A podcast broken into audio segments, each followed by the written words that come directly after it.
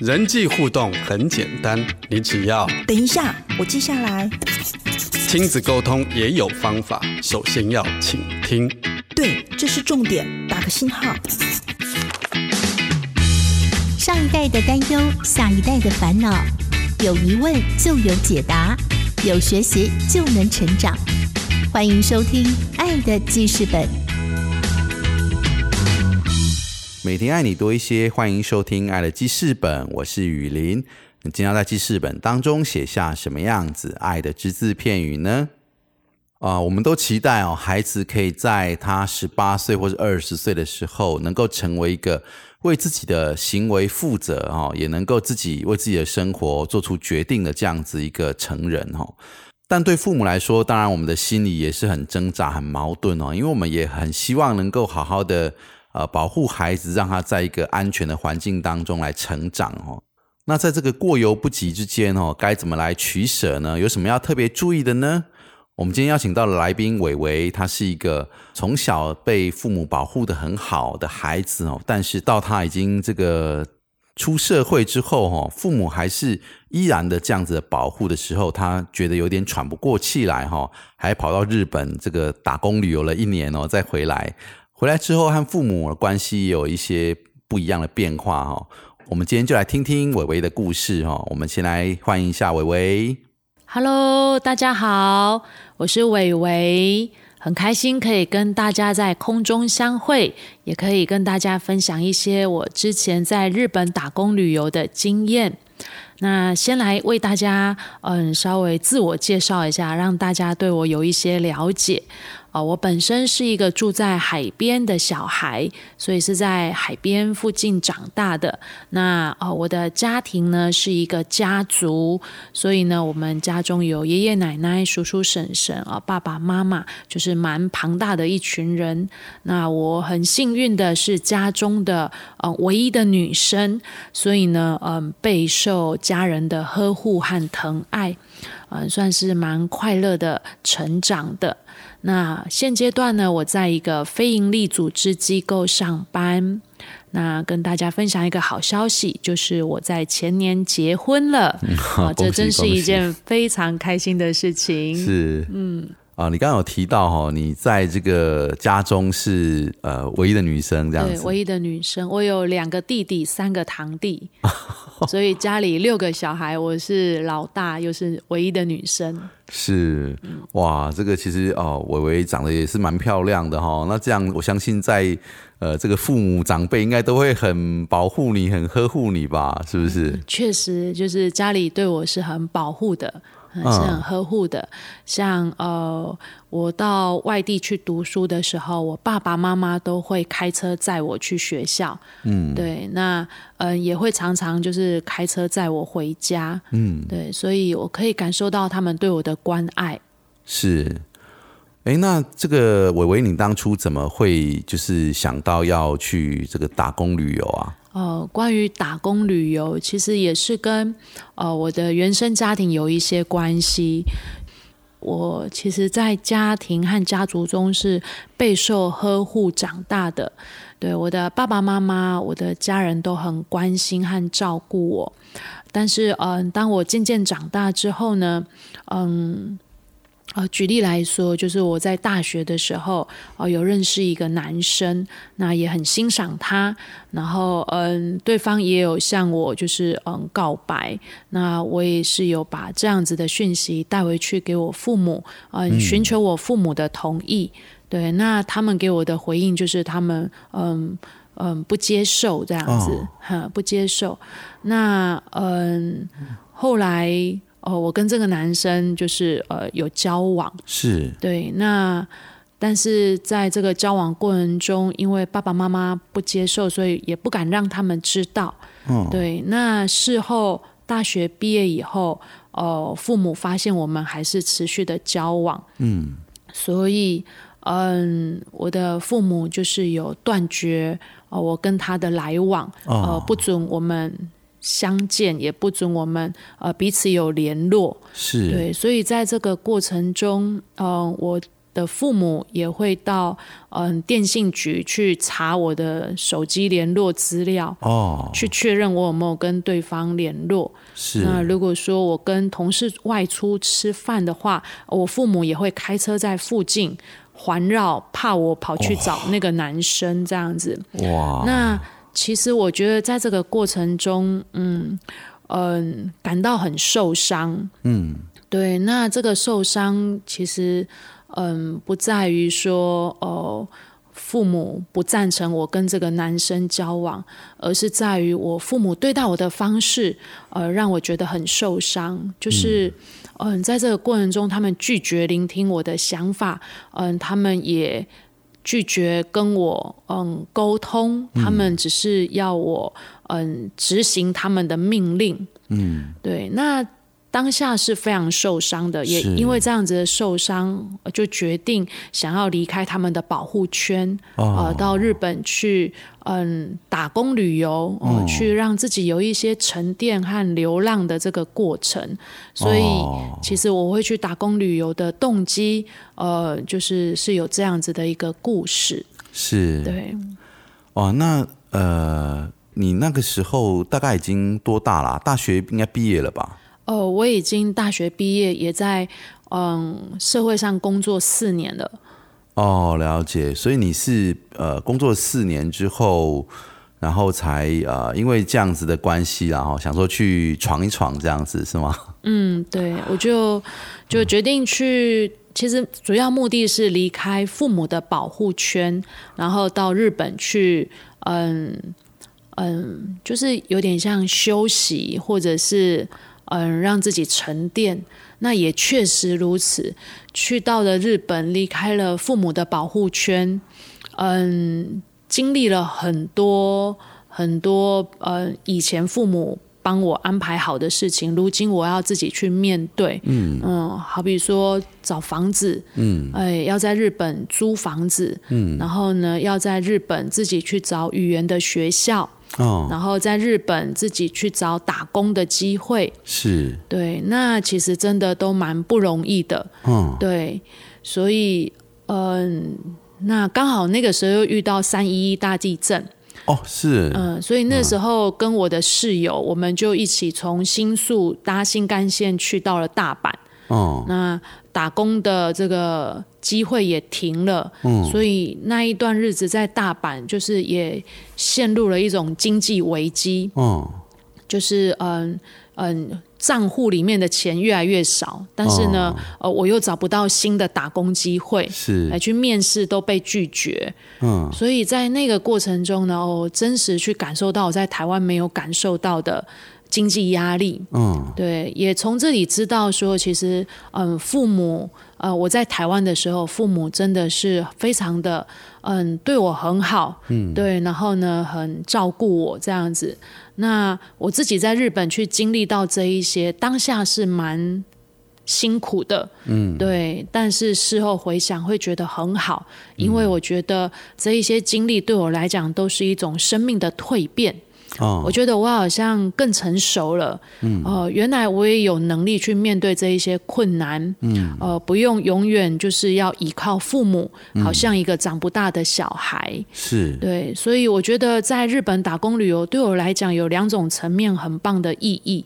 第一个就是我更深刻去体会到父母还有家人对我的爱和照顾是有多么的完善。嗯，我觉得，嗯，他们真的很尽心尽力的在养育我。那第二个层面是，哦，我也有一个机会学习成熟和成长。嗯，对，因为在这个过程中，呃，也会遇到一些。嗯，打工的时候遇到一些跟跟客户啊，或者是跟老板啊、跟同事啊意见不同的地方的时候，诶，那一种自己要去独立面对，然后自己要去学习改变，哦、要去学习，嗯，就是嗯沟通。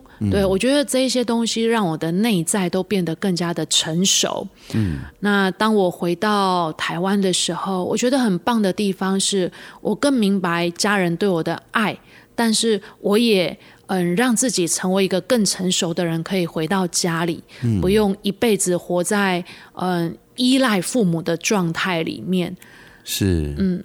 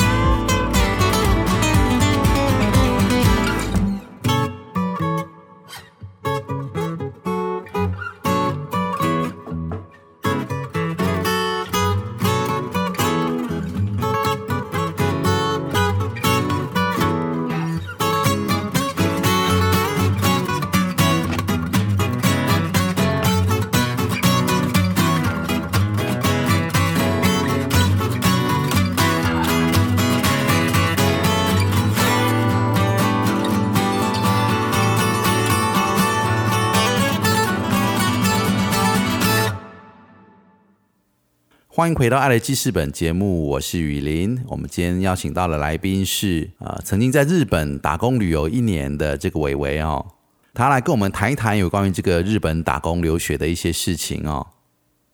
呃，那这个伟伟你在日本是待了多久的时间啊？呃，打工旅游我待了，嗯，他打工旅游的时间限制是一年，那我大概待了十一个月。嗯，对，然后就回来台湾了。是，那呃，你回来台湾之后，家人的反应如何？他们有有感受到你的成长吗？嗯，我觉得当我回到台湾之后，呃，我的父母有一些改变了。哦，对，就是他们对我有比较多的放手，嗯，呃，不会过。不会对我有过度的担忧，是。或者是过度的保护，他们嗯会比较放手，呃尊重我的一些想法，呃聆听我的一些建议，然后也会比较嗯支持我做一些我想做的事情，嗯，对，所以我感受到父母有比较放手，嗯，那我也在这个过程中感受到被父母信任。啊，对，信任就是他们相信我是有能力，我可以独自面对我的困难，我也可以去嗯勇敢的突破我的困难，而在这个过程中，嗯，他们成为我的陪伴者，嗯，对，而不是帮我解决困难的那个人，嗯，对，我觉得我的父母也有一些这样子的转变，那我自己也有一些转变，这样，嗯，了解，哇，这个看起来好像。啊，这个打工旅游带来的这个帮助还不小哈，让你的对你的这个生命的成长哦，改变还蛮大的哈。啊，我想我我又想也问一下，呃，我自己好奇了哈，我觉得像在那个你在呃日本的时候啊，你们呃找工作是是怎么怎么找法？因为像你之前有有提到说，你从呃有本来在东京嘛，哈，在新宿那边，还后来呃地震之后，你们搭车去到大阪这样子，嗯，对啊，那你是怎么在当地呃找工作啊，或者是找语言学校这些？你是怎么当初是怎么做的？哦，关于这个找工作，呃，我自己的经历啊，我自己的经历是，嗯，我所待的区域是新宿，嗯，和大阪。那我发现日本人这个找工作的话，其实他们日本人很看重介绍人这一件事情。哦，对，是谁介绍进来的？那有一个介绍人的话，就比较容易可以进到那个工作。那如果是单独自己要去面试、自己要去找工作的话，其实那个困难度是比较高一点的。哦，嗯，所以我当初在嗯新宿的时候，是借由我的室友，我的室友已经有先去呃一个居酒屋打工，嗯，对，那刚好居酒屋还缺人，呃，他就跟他的店长推荐我可不可以去，对，那透过这个介绍人，我就比较顺利可以进到这一个工作，是，对，嗯哇，那你刚刚有提到这个室友是一个介绍人嘛？哦那所以我就想要问说，那你当初又是怎么找到这个室友的呢？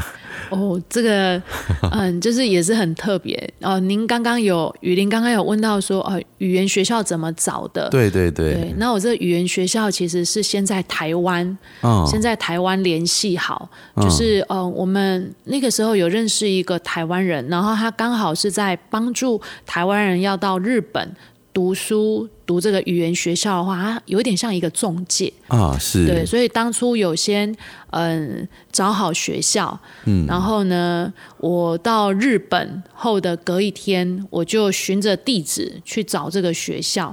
嗯，对，那嗯，我的室友呢，就是我这一所学校里面的同班同学。哦，嗯。所以你是呃，等于说找你的同学问说有没有什么住宿的资讯之类的吗？对，其实我们两个本来住的地方不一样，那刚好。他的地方，嗯，住的地方有点出状况，我住的地方也有点出状况。嗯后来我们两个就决定一起合租，哦，哎，两个一，起合租就变成室友了。嗯，那个语言学校我读的是三个月的语言学校，然后呢，嗯、那个时候在语言学校认识了一群台湾人，嗯，对，都是一起来这边打工旅游的。哦，对，所以那时候大家感情非常好，是，然后我们也形成一个团队哦，就是周末的时候会一起去哪里观光啊，一起去哪里旅游，哦，然后嗯，平常也会约好在哪哪一个人的家里一起吃饭，嗯，所以那个时候我觉得那种感觉很特别，就是彼此是不认识的，是，但是呢，一起在日本的时候，就大家变得好像特别的亲近，嗯，对。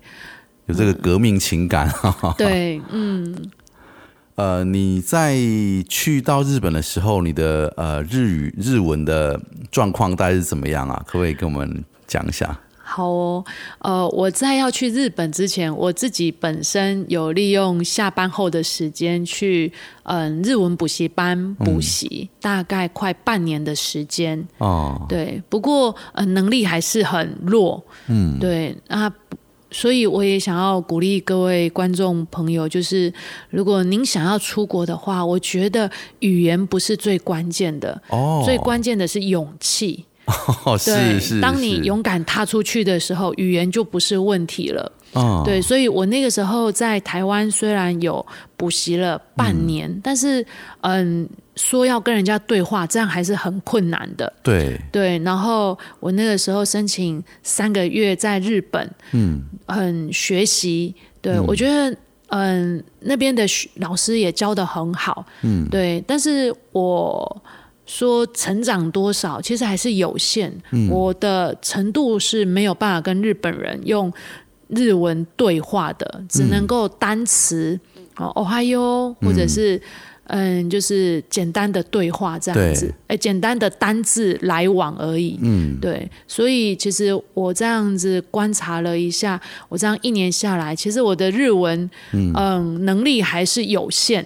对对，但是可以顺利这样子过完一年，我觉得那个是一个一个勇气，所以我觉得嗯。出国真的是勇气哦，不在于语言。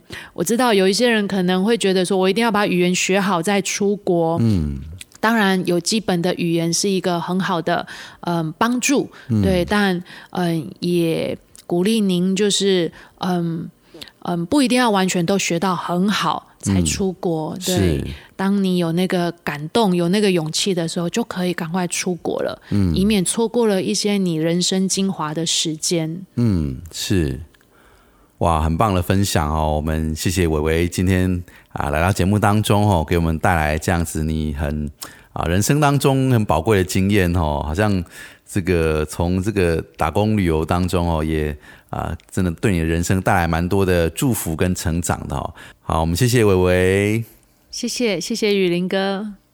爱来记事本节目，感谢听众朋友今天的收听，希望今天的内容对你有所帮助。我是雨林，祝福您有个美好的一天，我们下次见。